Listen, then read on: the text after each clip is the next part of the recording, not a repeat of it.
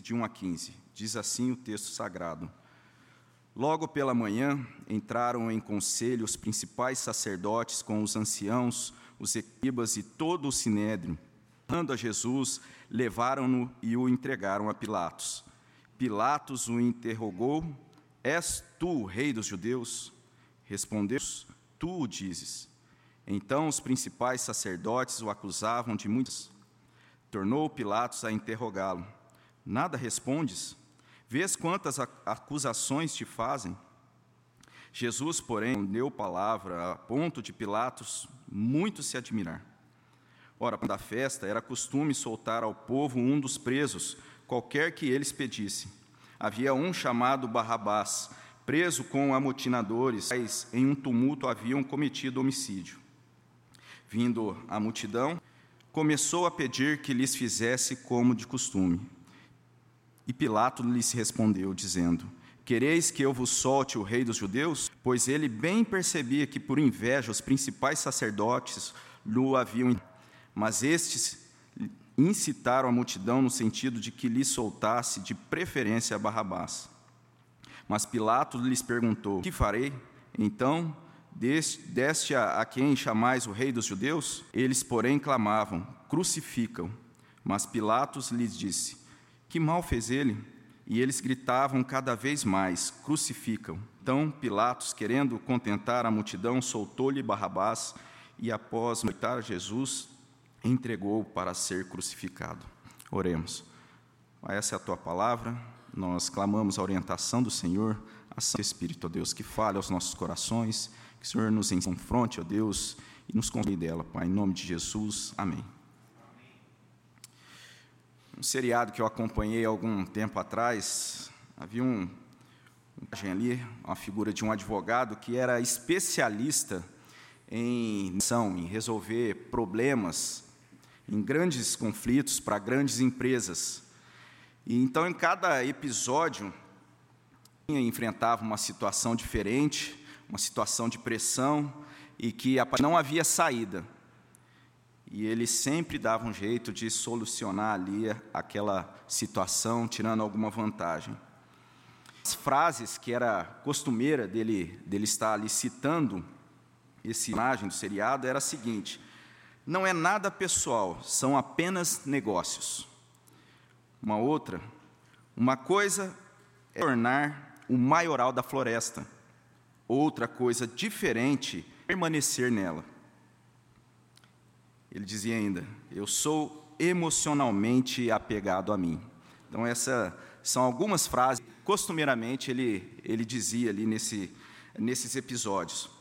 E isso lembra muito aqui, quando nós olhamos para esse trecho, a figura de Pilatos, a sua disposição em negociar ou medir a situação que está sendo narrada aqui em Marcos.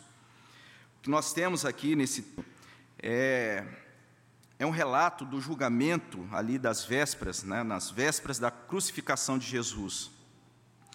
Embora Sinédrio, os, ali os religiosos tivessem certa autoridade judicial, apenas ah, Pilatos, o governante da região, poderia dar a sentença de morte.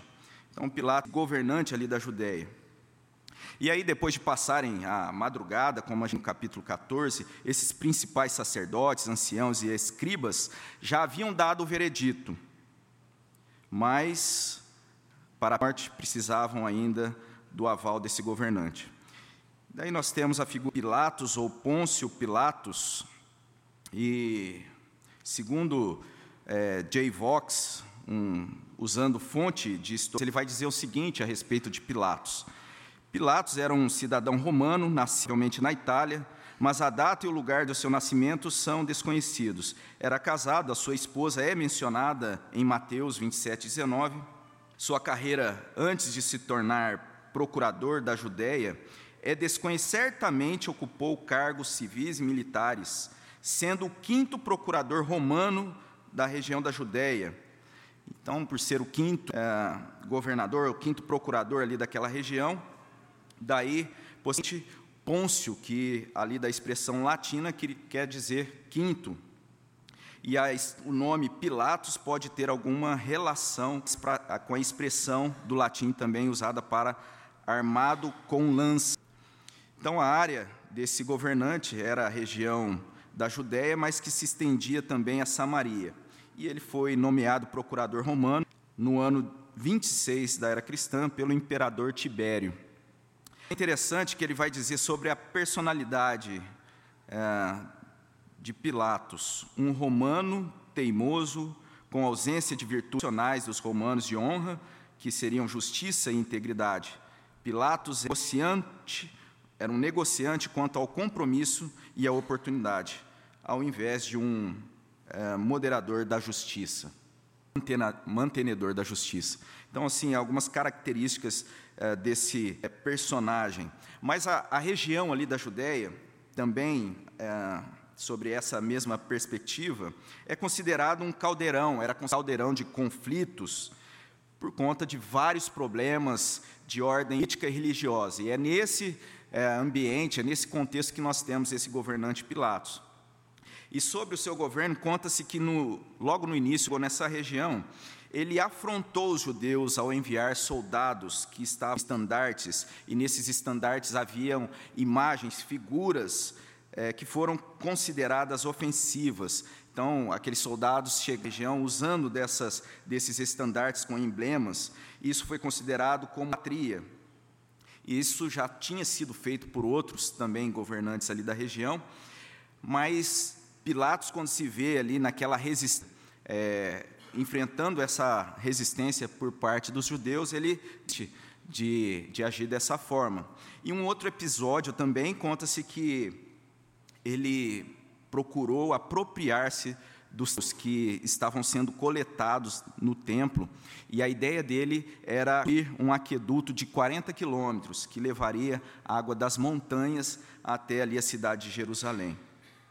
Então, diante dessa ideia, houve resistência, uma oposição violenta se levantou, muitos soldados foram mortos ali pelo, pela orientação de Pilatos, e é justamente então esse personagem aqui da política histórica daquela que nós temos nesse contexto que a gente leu, na presença de Jesus, governador da Judéia está ali agora diante da majestade do rei, diante da majestade do rei Jesus. E pensando nesse contexto histórico ah, que a gente na introdução e sobretudo esse capítulo 15 esse capítulo, então, que passa a mostrar para nós que a morte sacrificial de Jesus deve trazer para nosso coração uma postura de grande reverência diante da majestade do nosso Senhor, do nosso Rei, nosso Senhor Jesus. E lendo esse trecho, nós podemos também pensar e destacar alguns pontos da nossa meditação nessa manhã. O primeiro deles é que a majestade do Rei Jesus causa admiração insuficiente em Pilatos, de 1 a 5. A majestade de Jesus também produz perguntas que precisam ser respondidas. E a majestade do Rei Jesus contenta a justiça de Deus. Mas por que a do Rei Jesus causa admiração insuficiente em Pilatos?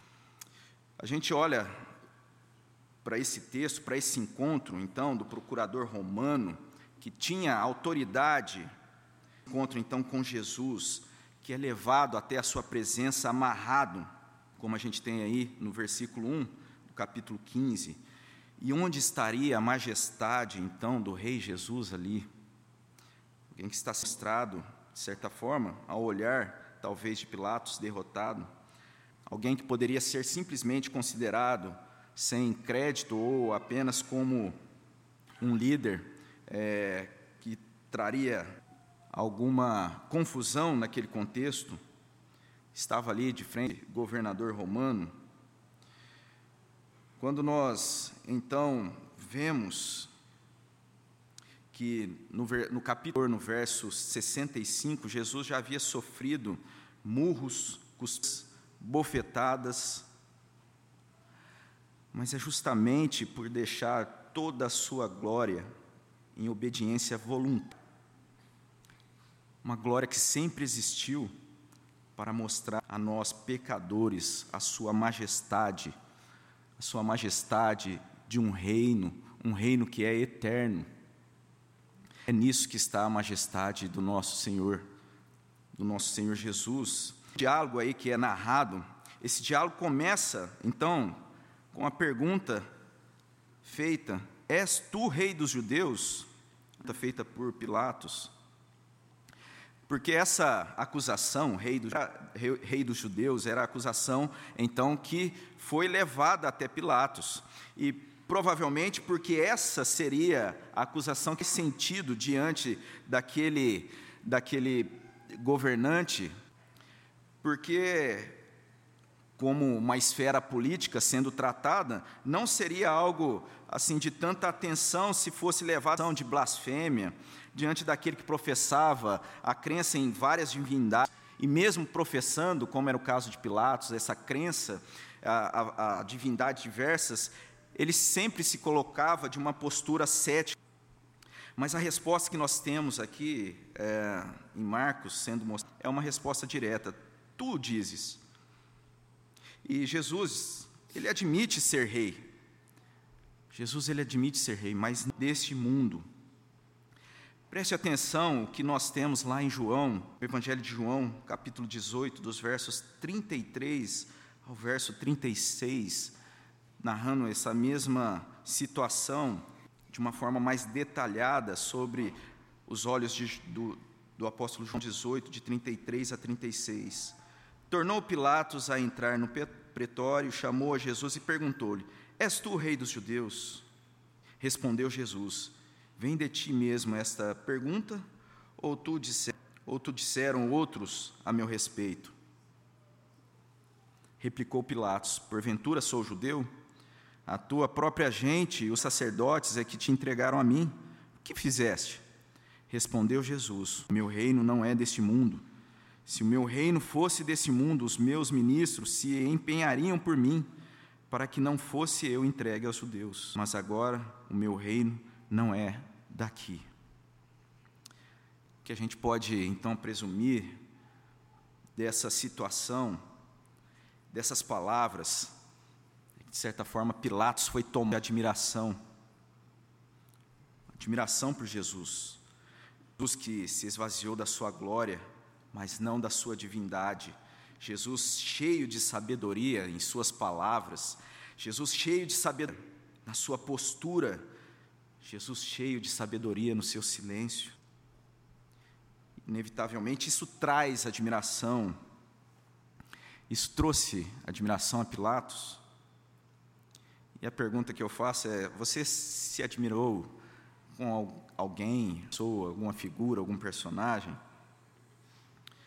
Confesso que quando ali assistindo a esse personagem que eu citei no início, com inteligência, ali a forma de resolver os problemas que não havia solução. Isso chamava a minha atenção e uma certa admiração.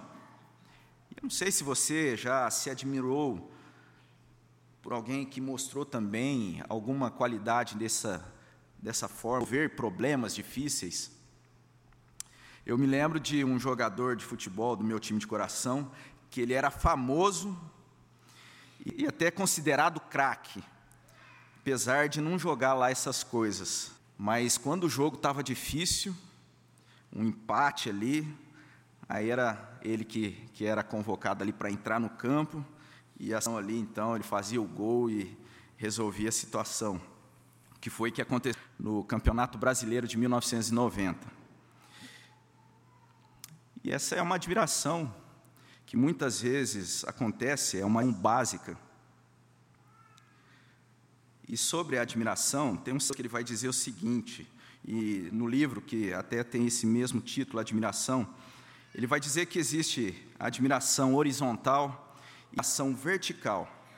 Admiração vertical, uma admiração profunda, ele vai escrever, ele vai dizer o seguinte, ele escreve da seguinte forma: admiração vertical suficiente deixa o meu coração sossegar. Ela dá à minha alma descanso, produz contentamento, satisfação. Admiração horizontal, a admiração horizontal não. ela é obsessiva, ela é anti, porque as coisas pelas quais é, se busca não têm capacidade de dar o que apenas Deus pode dar. E ele continua: na melhor das hipóteses, a satisfação horizontal, que ela pode dar é uma satisfação temporária. E por ser curta duração, ela precisa ali ser repetida várias vezes, sem se sair. Admiração horizontal, insuficiente, admiração que muitas vezes é nutrida nos nossos corações, uma admiração insuficiente, como a de Pilatos, que olha para Jesus, enxerga um mestre, palavras precisas, uma admiração a ver Jesus que resolve problemas, como a fama que corria daquele que curava pessoas, que fazia milagres. Era uma fama conhecida. Jesus, Jesus com a sua conduta impressionante diante do sofrimento que ele estava ali passando, sem dúvida, isso chocava Pilatos, levando a uma admiração. Todas essas qualidades de Jesus são verdadeiras. De fato, Jesus, ele é esse mestre. Mas deve causar em nós uma admiração vertical, uma admiração profunda. Jesus, mestre, com as suas palavras precisas, mas essas palavras devem ser ouvidas e obedecidas. Jesus resolvedor problemas, mas não de acordo com o nosso egoísmo, os nossos dilemas, que muitas vezes é causado por nós mesmos. Jesus, com a sua conduta impressionante de, do sofrimento, não para que a gente simplesmente olhe com admiração, com a admiração que esteve ali em Pilatos, mas para que nós venhamos e ter em Jesus o exemplo. J.C. Riley, ele diz o seguinte: notemos a mansidão e a humilde e a humildade de nosso Senhor Jesus Cristo. Aprendamos a prática mediante ao exemplo do nosso Senhor. Aprendamos a ser com paciência, sem queixas, não importando o que Deus ache por bem lançar sobre nós. Antes tenhamos cuidado nossos com os nossos caminhos. Agora preste atenção que ele diz: nada no caráter cristão glorifica tanto a Deus quanto sofrer com paciência. E ele diz isso comentando também. Claro que isso não é algo simples. Essa majestade do Rei Jesus, que deve ser então cultivada no nosso coração, essa admiração vertical, em adoração, diferente da, da postura de Pilatos, como a gente vê no verso 5 aí do capítulo 15 de Marcos. Jesus respondeu com eh, não com, respondeu com palavra, a ponto de Pilatos muito se admirar.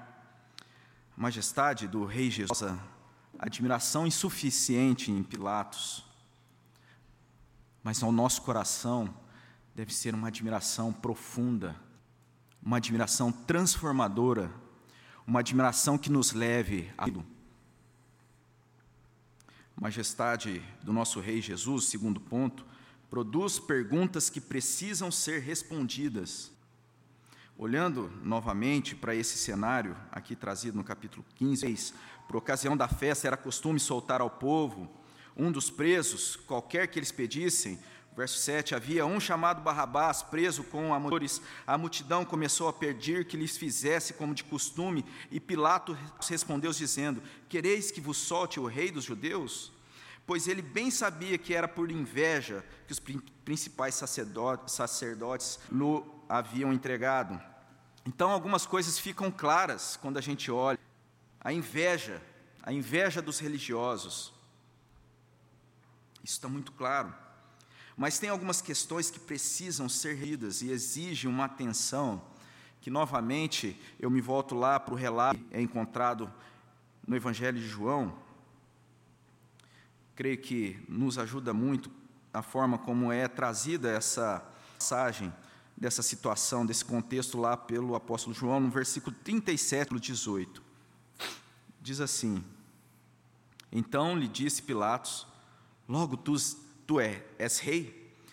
Respondeu Jesus: Tu dizes que sou rei. Eu para isso nasci, para isso, a fim de dar testemunho da verdade. Todo aquele que é da verdade ouve a minha voz. Perguntou-lhe Pilatos: Que é verdade? Que é a verdade? A pergunta de alguém que naquela situação se admira com Jesus, mas uma admiração ciente. Tem uma questão em aberto que nós podemos também juntar com o que é expresso aqui em Marcos, versículo 12. Pilatos lhes perguntou: Que farei? Nós podemos resumir a situação dessas duas questões essenciais aqui em João, que é a verdade. Quando olhamos para Marcos, o que farei? Que é a verdade, Jesus estava ali na sua presença. Jesus, que é a verdade, estava bem à sua frente, apresentando a verdade. Hendricks, esse trecho dizendo: portanto, ele, Jesus, tinha vindo para testificar da verdade com respeito à salvação do homem para a glória de Deus. Ele tinha vindo para destruir o reino da mentira. De forma muito significativa, Jesus acrescenta: Todo aquele que é da verdade ouve minha voz. Isso era claramente um convite implícito a Pilatos, para que também ouvisse. Assim, tantos judeus, gentios, não importa quem, deixar a vida espiritual, na verdade, devem estar ansiosos a ouvir a palavra da verdade. E ouvir aqui não é meramente escutar. Enfim, nós temos de forma implícita aqui essas perguntas. O que farei? Pilatos estava em uma posição que ele deveria dar a resposta. Respostas a essas perguntas. E ele deveria responder de reta: o que é a verdade? Deveria responder: Jesus é a verdade. Não deixar a questão em aberto como ele faz. Isso deveria estar claro diante daquela situação, diante da verdade. Jesus é a verdade. A palavra Jesus é a verdade. A majestade de Jesus produz perguntas que precisam ser respondidas. O que nos coloca também na mesma condição de responder diante da majestade de Jesus. O que é a verdade? O que farei? Outro autor, comentando a respeito do propósito do Evangelho de Marcos, ele diz: Marcos quer que seus leitores entendam que Jesus é o Filho mas especialmente o filho sofredor. Além disso, crentes devem ser seguidores de Jesus. Marcos também mostra que os cristãos devem trilhar o mesmo caminho pedido por Jesus, o caminho do sofrimento e até mesmo, se necessário, a morte. Marcos quer gravar no coração dos seus leitores as famosas palavras do Senhor Está lá em Marcos 8, 34. Se alguém quer vir a mim, a si mesmo se negue, tome a sua cruz e siga-me. O que é a verdade? Você? Você crê que Jesus é o caminho, a verdade e a vida, como em João 14,6. O que fazer? A resposta deve ser clara: siga Jesus. A resposta, uma implicação clara e cristalina seguir a Jesus. Interessante que, quando nós pensamos sobre essa implicação de seguir a Jesus, a partir de uma fé, uma fé fruto da graça, a fé verdadeira, é verificável. Pensamos então ali naqueles ladrões que foram crucificados, aquele que creu em Jesus, até mesmo na cruz, ele seguiu a Jesus, como nós temos em Marcos, em Lucas, perdão, Lucas 23, 42 a 43, acrescentou o ladrão: Jesus, lembra-te de mim quando vieres no teu reino. Respondeu-lhe então Jesus: Em verdade te digo que hoje estarás comigo no paraíso. Essa resposta diante da majestade do Rei Jesus, em segui-lo, responderia muitas questões complexas das nossas vidas. Uma resposta simples, seguidor de Jesus, seguir Jesus. Uma resposta simples, mas não é simplista, porque muitas vezes seguir a Jesus implica em mudanças drásticas, com consequências difíceis, mas também nas escolhas diárias e comuns do dia a dia das nossas vidas. Nós temos em Pilatos, diante disso, das questões que precisam ser respondidas, que de, acaba, de certa forma fica ali em aberto por parte de Pilatos. O que ele faz diante disso tudo, como a gente vê lá em Mateus, uma postura tão conhecida, Mateus 27, 24, Pilatos lava as mãos. Marcos 15, no versículo 14, Pilatos diz: Que mal fez ele? E eles gritavam, cada vez crucificam. Naquela situação, então, Pilatos, ele dá o seu veredito, ele dá a sua resposta. Ele responde de acordo com a vontade da multidão. Será um tribunal em que Pilatos estará no banco dos réus, assim como cada um. Mas a resposta precisa ser dada aqui. A majestade do Rei Jesus causa uma admiração insuficiente. Mas e em você? A majestade de Jesus produz perguntas que precisam ser respondidas. Pilatos, ele lava as mãos. Mas e você? Você segue a Jesus? Ou essa resposta na sua mente, no seu coração, ainda está em aberto? Na sua vida, na sua postura, nas suas atitudes?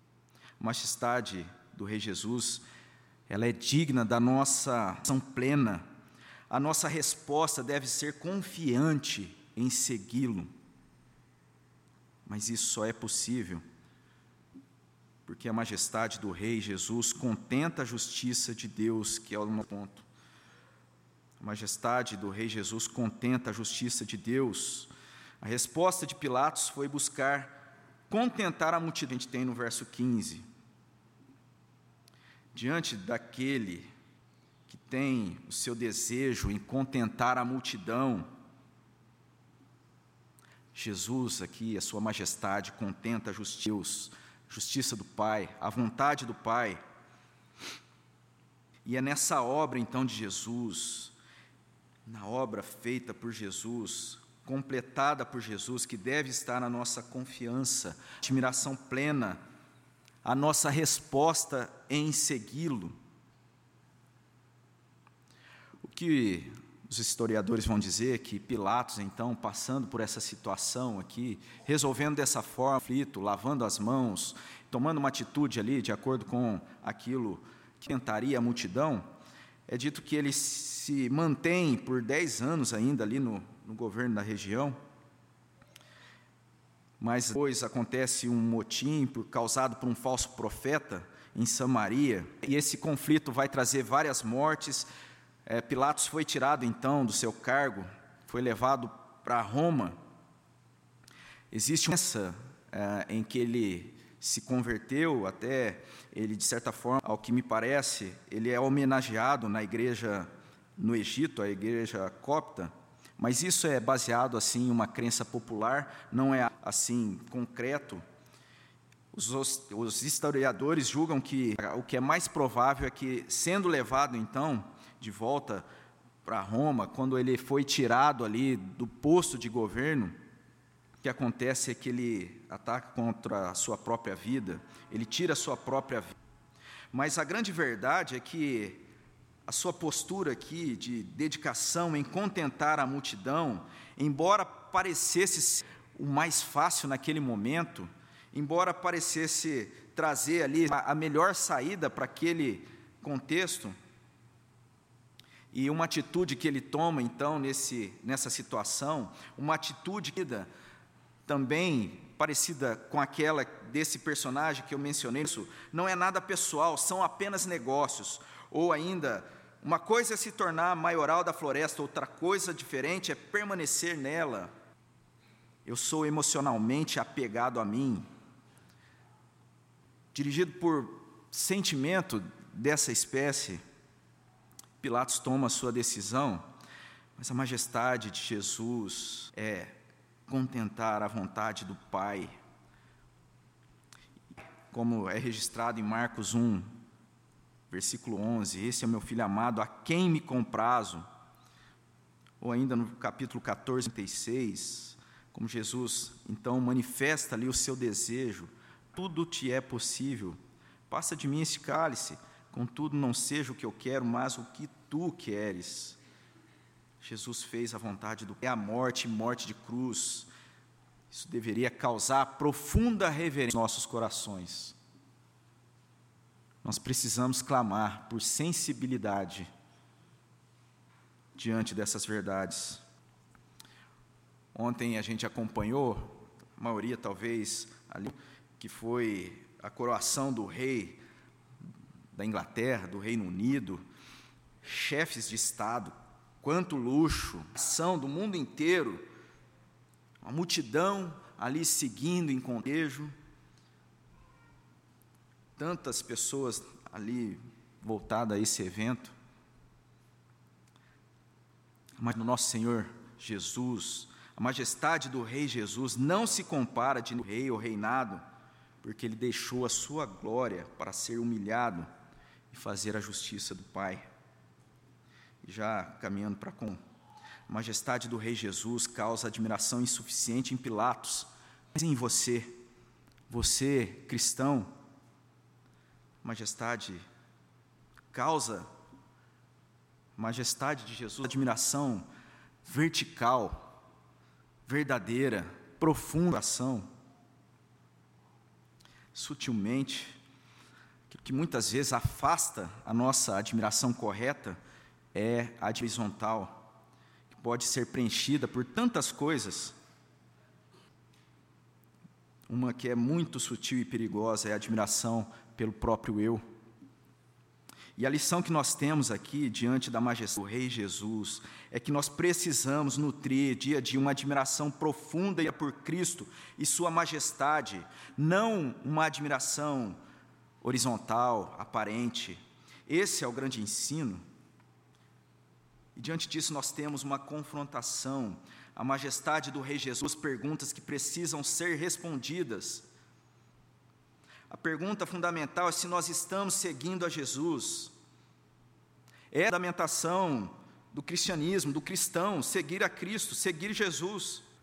E hoje em dia existe tanta essa preocupação e, e tanto, é tão comum quem você segue nas mídias, nas redes sociais. Sigamos primordialmente ao nosso Senhor Jesus, se Jesus. O ensino que nos cabe nutrir de admiração por Jesus e Sua majestade, uma ação que é contra o pecado, pecado de resposta, que deixam em aberto, a nossa resposta precisa ser positiva para Jesus e firme em seguir a Jesus nas nossas vidas. Esse mês que é o mês da família, nos nossos admiração por Jesus, seguir a Jesus.